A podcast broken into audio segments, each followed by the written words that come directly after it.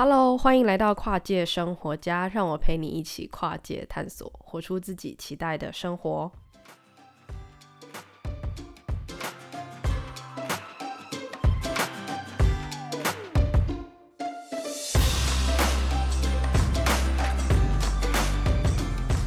那上周我们分享了 Coursera 线上课程平台，那这是比较关于。积极面的去实践你的生活上的一些期待。那今天分享一个不一样的内容，呃，今天要分享的内容是极简生活。那会想要分享极简生活，是因为去年因为职业上的转换，还有很多人知道，就是我搬到美国西岸跟东岸旅居的这段时间，一直到回来台湾，那之后还会再去美国。那这一段旅居生活，我只能抛下很多我原本觉得我割舍不了的东西。结果发现这样反而让生活有一些很不一样的转变，所以我在去年执行极简生活一个月之后，我在生鲜时书就是一个知识型媒体网站生鲜时书有合作专栏，然后写了一篇文章，这篇文章叫做《执行极简主义五大招》，然后丢下舍不得，只留下百分之百所爱，生活会如何被翻新？那这一篇文章当时写的时候没有想太多，就只是想说，诶，分享记录一下做了极简生活一个月之后，我有什么心态上的转变。结果这篇文章就获得了很好的回响，现在在 Google 搜寻极简生活，它已经是排名第三名的热门推荐文章了。那所以今天在这一集节目中，我会想跟你分享极简生活，然后这一集节目会讲到四个主题。第一个主题是极简生活是什么？一个简单的定义方式。第二个主题是分享著名的日本极简家的故事，三个日本极简家的故事。那第三个主题是因为从上次我写了这篇文章之后，已经又过了三个月，所以现在已经是我执行极简生活一百二十天后。那一百二十天后，我的极简生活状态会是什么样子？在第三个部分也会告诉大家。提到极简后的人生样貌会是什么样子？那这个部分呢，我会讲到一个欧普拉人生中一段故事。那欧普拉是美国很有名的 talk show 主持人，他在他的一本书叫做《关于人生，我以为我知道》里面讲了一段故事，我觉得很适合在提到极简生活这件事情，因为这一本书刚好是讲他对于人生一些确知的事情的看法。结果这些事情其实没有一件。是跟物品有关，那跟物品有关的呢，其实它也有更深的意义，他才会觉得哇，真的触动到他的生命，然后觉得这是他人生中很重要的一个部分。极简生活到底是什么？有没有什么一个简单的定义方式？其实极简生活就是你拥有一些简单，然后适合自己当下的物品，这样子透过这样子，你可以摆脱对物质生活的依赖。然后少了物质生活的依赖之后，你就可以打从心底的去珍惜、去感恩，然后有一种富足感。这种富足感不是来自于丰厚的物质体验而有的富足感，大概是这样的一个状态。所以极简生活有一个很重要的一环，就是整理物品。整理物品可以很单纯的就真的是整理收纳，可是也一定会涵盖到某些东西，你觉得不适合当下的自己。所以需要割舍或丢弃，也因为这样，断舍离的概念一直被跟极简生活并提。然后，断舍离其实就是利用收拾家里的杂物，来整理内心里的一些废物或是一些不必要的情绪，然后让人生转而变得开心，然后转而有新的开始的方式。什么这件事情很重要呢？因为你可以想想看，如果你今天会来听这一集 Podcast，对于极简生活，对于断舍离。都有一种渴望，那代表你一定对于现在的生活想要有一个新的转变。可是如果维持你现在对于事物的看法，然后对于物品的执着的话，那改变就肯定不会发生，你的极简生活也不会发生。因为如果按照原本的想法跟原本的执着，你就会维持现状，现在的生活。可是你又渴望极简生活嘛，所以势必跟物品的关系会需要有一个新的改变。断舍离的概念里面会提到说，为什么我们会舍弃不了东西？其实舍不了，很多时候都是因为心里有一个想法，这个想法是或许这个东西未来用得上，如果之后用得上的话，这个丢掉不是太可惜了？然后这种想法其实代表的是一直把过去的经验拿来预想你的未来会长成什么样子。但是实际上，你如果把过去的经验拿来预想未来，这不就代表着你的未来都会长得跟过去一模一样？也就是你的人生不会有新的开展啊，你不会有新的可能性，不会有新的体验，因为所有的预想都是你之前经历过的，所以你的人生就没有其他可能性。然后再加上一点是，如果你一直把过去的经验拿来预想未来的话，那实际上真正影响的是你当下的情绪跟当下的状态，你永远都没有活在当下。因为你永远想的是，哦，这个东西以后用得上，那你看了眼看的东西是过去的东西，可能已经三四年没有用过，可是你觉得之后有一刻可能会用得上，所以你脑子里在想的时候，从来都不是想着当下，而是想着过去跟未来。所以这样子思考的时候，你实际上影响的是现在，没办法好好过现在。透过断舍离，透过极简生活，或许会让这一层像拨云见日那样子，看见说，哎，原来我还有这些东西可以体会，因为杂物少了嘛，嗯、杂物少了之后，思绪就跟着变得比较清晰。所以《断舍离》这本书里面其实也有讲到说，其实极简生活断舍离是为了从整理看得见的世界，走向重整看不见的世界。看不见的世界就是你的思绪啊，你的脑子啊，甚至是说哦。对于人生的一些看法，可能平常都太忙于处理眼前各种杂事杂物，然后担心过去，担心未来，所以整理之后，你的心境也会变得比较开阔。简单来说，极简生活就是收拾整理自己的物品和环境，开始渐渐变成对于自己的当下、时间还有心灵状态都更有意识。那接下来我会跟你分享很著名的日本极简家的故事。那第一个会有断舍离的作者山下英子，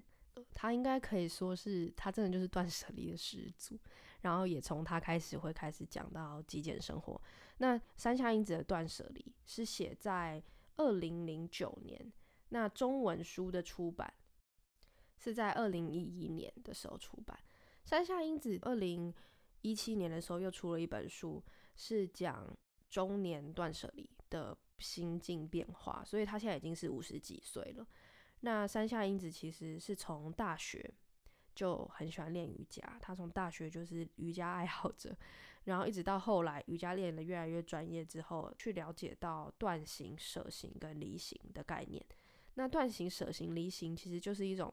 教导大家放下心中执念的方法，所以他比较比较灵性、比较心灵面的东西。可是他把这个东西去重新做了一个诠释，然后用更平易近人的方式去谈为什么我们对于物质的东西应该要断舍离。所以他就用这个为基础，去努力提倡一种新的概念的整理术，也就是现在我们知道断舍离。然后从二零零一年起，他就开始用杂物管理咨询师的身份去做演讲啊、出书啊，还有一些教授课程。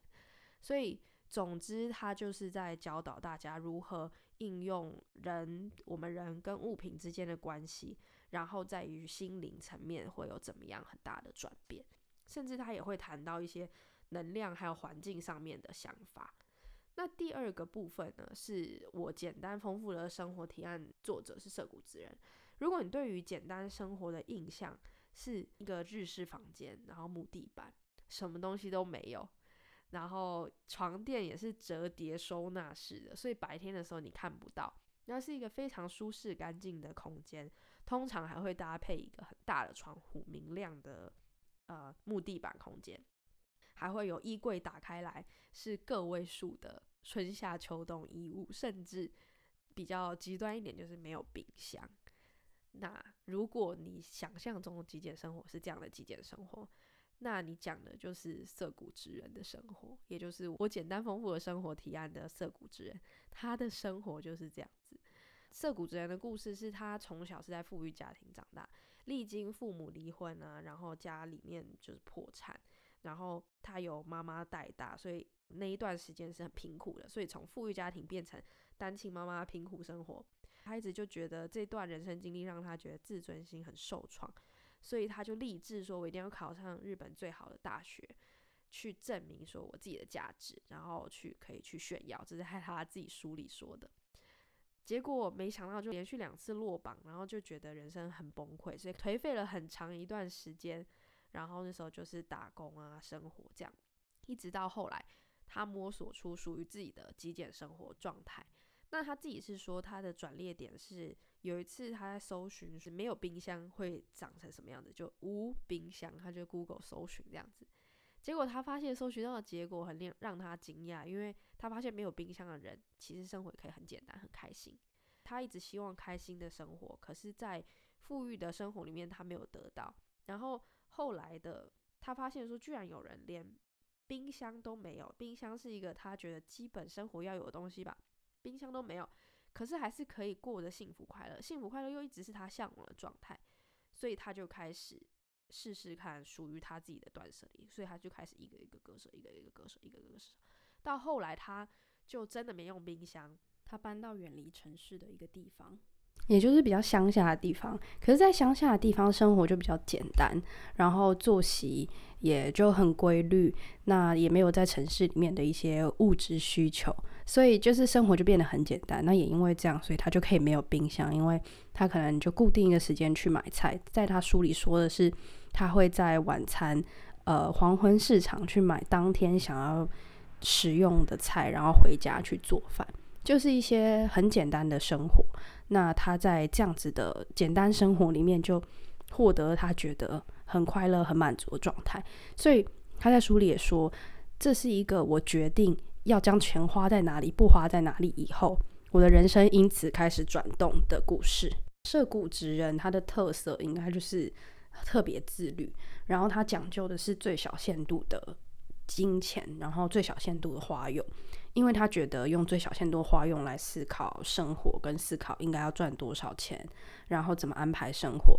这些都是让人可以免除不安还有压力。因为如果你觉得钱嗯不够花，你就会努力想要赚更多，然后赚更多这件事情其实会反过来影响你的生活是怎么过的。所以他觉得最小限度的金额其实也会影响你的极简生活是呃什么模样。那所以他的故事里面都会特别讲到说，他很注重自己的环境啊、生活品质还有饮食，所以这些东西上面他都会愿意很愿意花钱。可是，在其他的他就更注重一些呃生活品质步调。其实从涩谷直人的故事，还有前面提到山下英子，其实可以看出虽然是极简生活，可是两个人着重的点跟对于极简生活诠释都不太一样。所以现在讲到第三个，那也是非常有名的。呃，这一位是近藤麻惠里，就是《怦然心动的人生整理法》作者。大家应该听到极简生活或是整理啊这类概念，一定会想到他。那《怦然心动的人生整理法》是在二零一四年上市的，可能你觉得哦，好像是最近才开始有更多这些资讯。那是因为二零一四年它上市之后。这本书光在《纽约时报》就已经热销长达八十六周。八十六周是什么概念？就是将近两年的时间，它都在《纽约时报》热销榜上。所以它其实是呃一开始推出就很受欢迎，然后这一股风潮就开始影响全球，可以这样说。因为就连 Netflix 后来都把他去呃客户家整理拍成实景秀，然后去做推广，所以。他的成功吗？或是他的这种模式，其实真的蛮特别的。然后呢，他讲的东西其实也很类似极简生活概念，因为他也是透过整理，然后去选择说你觉得心动的事物留在你的生活里面，那进而改变你的生活。那这本书在 Amazon 上面一直到现在都有一万九千多评价，然后还维持四点五颗星以上。近藤麻惠里他的特色就是穿衣风格很一致。印象里就是象牙白的裙子，然后举止很端庄，可是又有充满就是很大的笑容，跟充满活力和喜悦的感觉，这就是近藤麻惠里的特色。那他的故事是他从五岁开始就很喜欢在家收纳整理，就从小就很喜欢做这些事情。然后十五岁之后发现，诶，他真的太爱这个东西，所以他就已经陆续把市面上所有 关于整理家务啊，然后跟呃风格啊。就是整个相关的书都看遍了，然后十八岁开始就开始做这个整理顾问，所以他其实对于整理这件事情的热情就是是非常的强大。那也因为他的这一段经历，所以他一直在寻找到底有什么方式是最好的整理方式。结果后来他觉得心动才是最重要的选择，就是这个东西是不是让你心动，然后他是不是让跟你有那个连接，然后有那个感受，他才觉得这个东西应该要留下来。然后这一个概念其实也有点像山下英子的，从。呃，山下英子讲的东西里面会讲到舍嘛，舍这件事情，他是在讲说舍去身边不需要的东西，然后离这件事情就是讲说你对于事物的执着也可以获得解放。那这个概念其实跟近藤麻惠里在讲说哦，心动这件事情跟物品的心动这件事情也是类似的意思。近藤麻惠里他的特色就是他是世界上很有名的整理师。然后他推出就是心动的物品这样的概念，算是对于极简生活最最终的期待吧。因为如果回去看呃涩谷之人的《我简单丰富的生活提案》这本书里面，他其实是花了一些章节在讲说他的东西里面。他花了价格很高的钱买的一些东西，但是他觉得真的是非常好用，而且他觉得让他的生活品质提升很多啊，然后很喜欢这个东西。比如说他买了扫地机器人之类的这种概念，就是你拥有这个东西，就是我就是觉得很心动啊，就是我觉得我的生活因此真的，然后让我的时间回到自己的掌握里面。听完这些故事，作为一个很平凡普通的实践者。你觉得极简生活会有什么样的改变？那我下一个阶段呢，会简短跟你分享一下我做极简生活一百二十天后，我的生活上有什么样的转变。你现在收听的是跨界生活家，我是跨界生活家主持人 Sheryl 雪瑞。我相信每个人都有机会更喜爱享受自己的生活与人生状态，因为忠于自己而感到喜悦与幸福。跨界生活家致力于分享实用的线上自学资源、个人成长主题、跨领域的职人生活采访，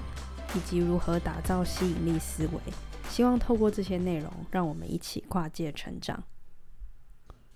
我极简生活到现在大概是一百二十天左右，就是四个月左右。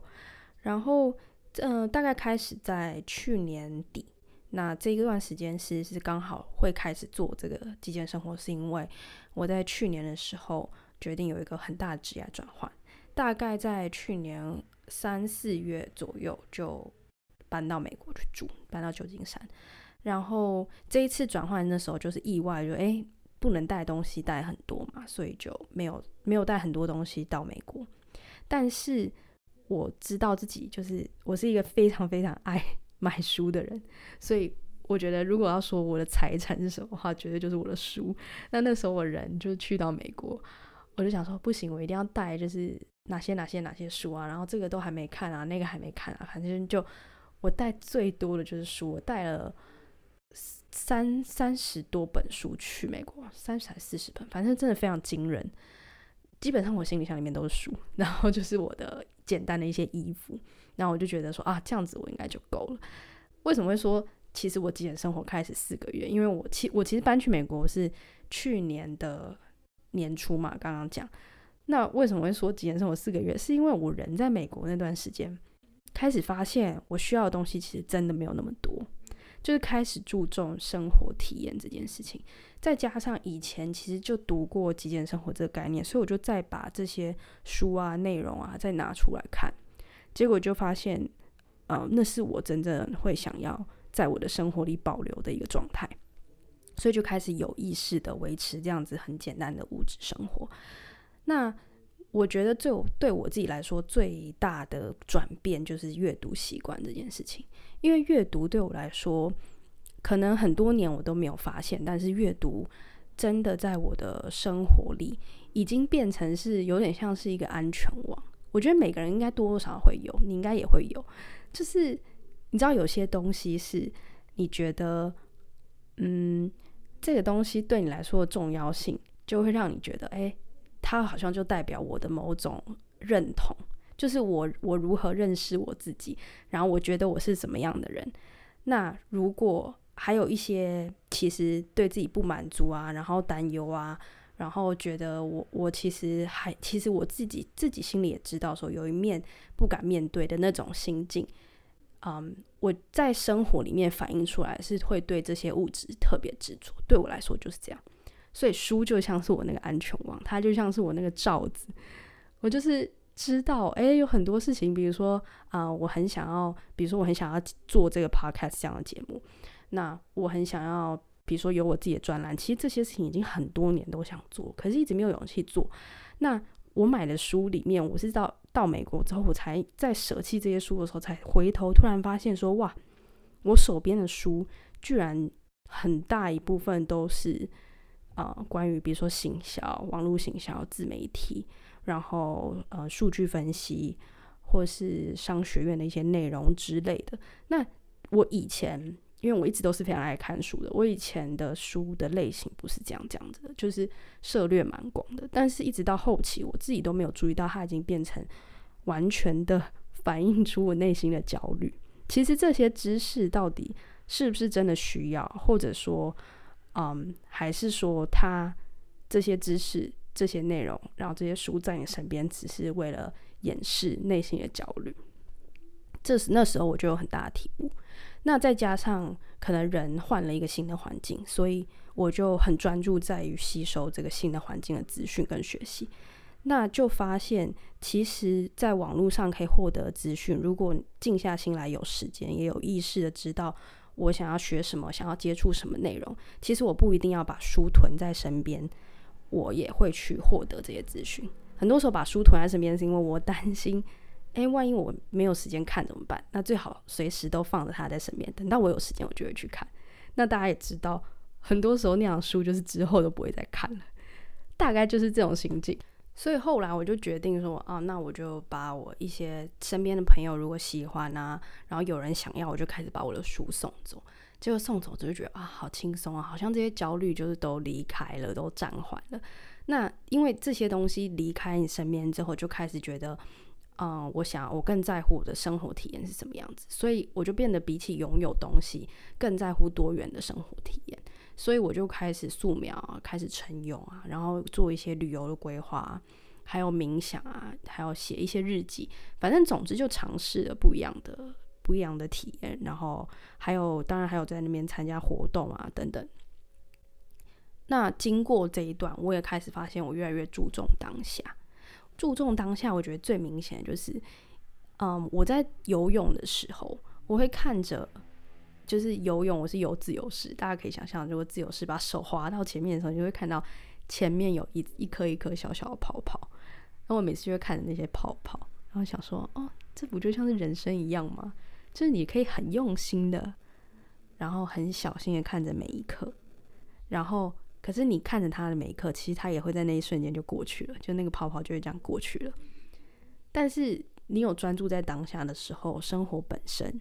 才会变成有他自己独一无二的滋味。这种感觉很容易在，比如说事业啊，忙碌事业、忙碌工作，然后在城市里面生活的那种状态里面，就是不知不觉被忘记。那那时候我就在我日记里写了这段，我就发开始发现说，我把东西舍弃，然后变得更专注在生活体验的时候，我也更专注在当下。那更专注在当下这一件事情，我那时候就在日记里写说，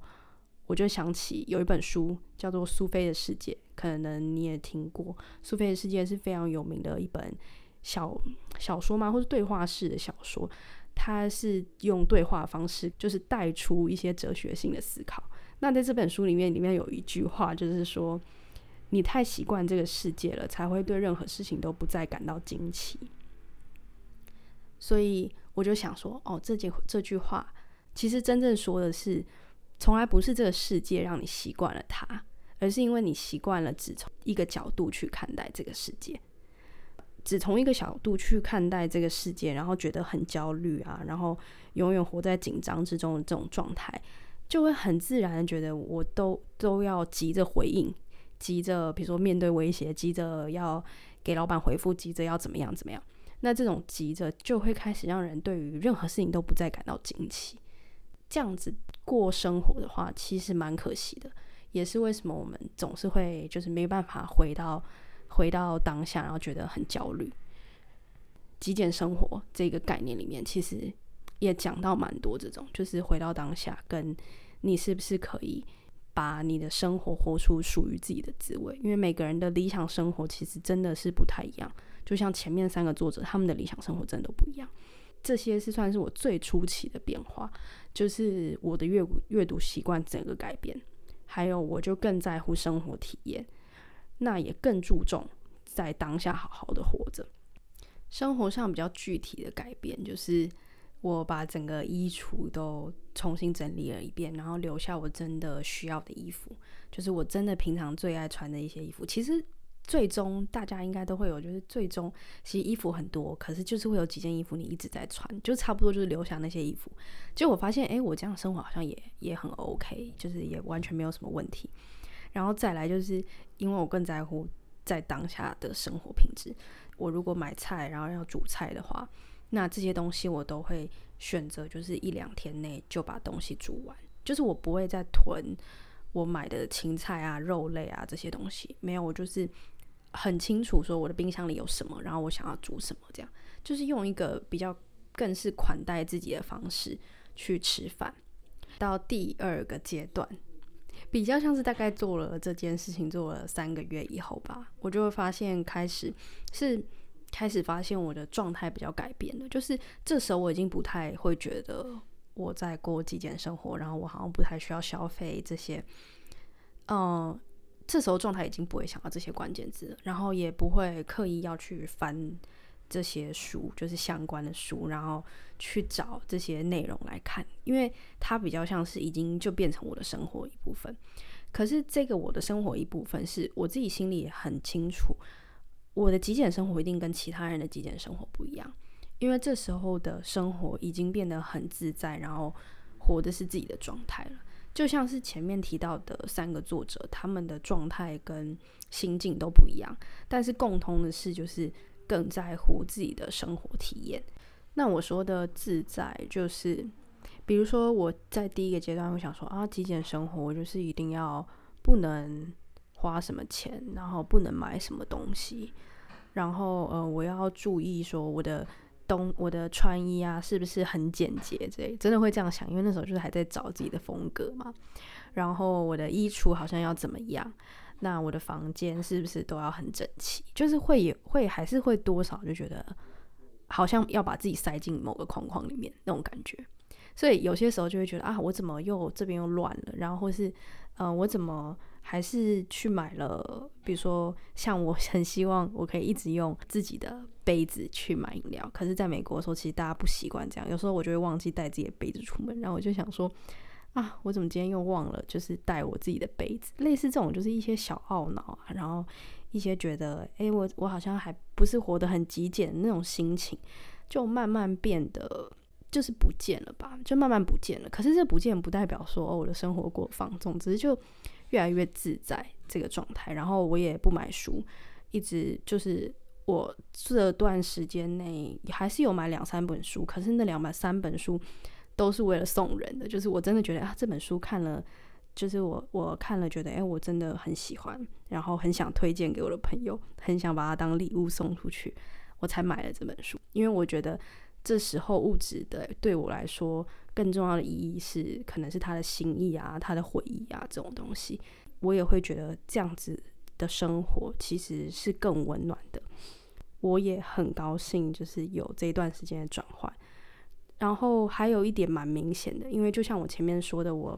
以前的买书的费用真的很高，像一个月就要花上万块在买书，所以其实经济压力会有一大笔一大块在那里，就想说哇，我每个月要 cover 我自己，就是有这个费用，而且我知道我自己没办法戒掉那个费用，那种那种压力、那种紧张感是真的有的。就像涩谷主人讲的，他就觉得控制你的物欲，或是你需要的这些物质，其实也会连带着把你这些焦虑排除掉。我觉得我也自己也蛮有感受这件事，因为现在我在书上面花费就是每个月有声书的费用 十五块美金，就四百五十块台币这样。然后我可能就看我那一个月的听书状况，然后看听了几本书。那这大概就是我的极简生活的过程。然后很高兴今天可以跟你分享。那最后一个部分，我想要简短讲一个故事，就是如果谈到极简生活之后，你的人生会怎么样改变？那时候我就在想说，诶，这一集 podcast 要分享什么的时候，我就在想那个心情，就是。我很想要分享极简生活，为什么我很想分享？其实很想分享这个心情，不是想要局限大家，或是觉得哦，大家都应该这样做，比较像是我觉得那种很享受生活的状态，我非常喜欢，所以才觉得很想分享这个概念，然后用我的经验，可能可以给你一些想法，这样的角度，所以去分享。所以在这最后这段，我就在想说，极简生活的人生样貌到底是长什么样子？我就想到一本书，这本书是欧普拉写的书，他写了一本书叫做《关于人生》，我确实知道。我这一本书会叫做这个名字，是因为一九九八年的时候，有一次在欧普拉的节目上，然后他跟一个很有名，当时很有名的一个影评人在对话，就是那种呃很 fancy 啊，然后所有人都。在关注他们两个对话，因为两个都是重量级的人物了。那他们会有什么精彩的对谈？那虽然说哦，好像是一个很深度的对谈，但是欧普拉其实心里是知道，他知道说，其实他做主持已经这么多年了，真的是没有遇过他回答不出来问题。因为这种台面上的主持，其实多多少少会有一些技巧，就是比如说什么时候可以讲个笑话啊，然后怎么样应对啊，观众会喜欢听啊，类似这样。所以他就觉得说。其实真的不会有问题难倒他。结果那次那个影评人问他了一个问题，在最后访谈最后，结果他真的答不出来。那这个问题就是关于人生，你确实知道是什么？这样，欧普拉那时候就真的，他就说他当下还搞笑回他说：“哦，你说的是真的整个人生吗？就是大人生吗？”就大家就笑，因为当然他说的是是整个人生。然后那个影评人这样回他，然后他当下就用。别的笑话再把它接过去，因为他真的不知道该怎么回答这个问题。但是也因为那一次之后，他这个问题就一直放在他心里，所以呃，十四年过去了，那他已经变成全球很有名的人物。在这一段时间内，他就针对这个问题，然后在他人生很多很多时刻，觉得他获得了这个答案的时候，就写下一篇又一篇文章。这些文章就是他讲喜悦，讲韧性。讲敬畏，讲人跟人之间的连接，讲感恩，然后他也讲潜能，他也讲洞悉观察，还有一些力量之类的。他讲了很多主题，但是没有一件事情是关于物质。那里面有一篇啊、呃、文章，我觉得很感动。那是我那时候大学在念的时候，我觉得哇，这这个故事真的很温暖。我那时候就特别有记下来。所以我在想，极简生活的人生到底会是怎么样的状态？然后为什么我想分享这个内容？我想到就是这个故事。那这个故事里的内容是那一篇他在讲送礼，就是欧普拉说有一天早上，他就是打开他的家门口，然后就看到他邻居给他采了一篮的柠檬。那那时候欧普拉其实已经是非常有钱的人，所以他的邻居送了他一盆柠檬，其实照讲没什么事情。可是那个邻居在那个那一篮柠檬里面就留了一张纸条。然后就是祝他说，我希望他今天过得很顺利之类的。那这一个柠柠檬是今年的季节，柠檬刚好都长得很好。然后他觉得他们今年柠檬很甜，其实没有那么酸之类。反正总之就给他留了一张小纸条，希望他一切顺利。结果他那一天就拿着柠檬，然后就觉得好感动，就觉得说他已经好久没有收到一个礼物，他是这么感动的，这么温暖他，即使他是一些简单的东西。所以他后来就开始觉得物质这个东西在送礼、在心意的时候是更重要，就是他到底是不是有把这一份温暖、这一份情传递下去。所以在这个经验里面，其实礼物本身它不是只是单纯的物质，而是在这一个礼物跟这一份物品上面的那个心意，就像是极简生活里面，当你身边的每一个东西。留的都是你心动的东西，留的都是你需要的、你喜欢的、你知道你适合自己的那种感觉，大概就像这样吧。你就想象是那个，好像是你身边的人送你的祝福，然后每一样东西你都看了都是很喜悦，然后很自在，真的是发自内心觉得自己是富足的。那如果你喜欢我的 podcast 的话，欢迎在 iTunes Store 上面跨界生活家给我五颗星，然后留言给我，我都会看你们大家的留言。然后这个主题，如果你喜欢的话，也可以在留言告诉我。如果你也想要更了解极简生活，或是很想看看我之前写了关于极简生活的两篇文章，那欢迎到 Sherriel 的官网 s h e r r i e l dot com。我是跨界生活家主持人 Sheryl 雪瑞，那我们下次再见喽。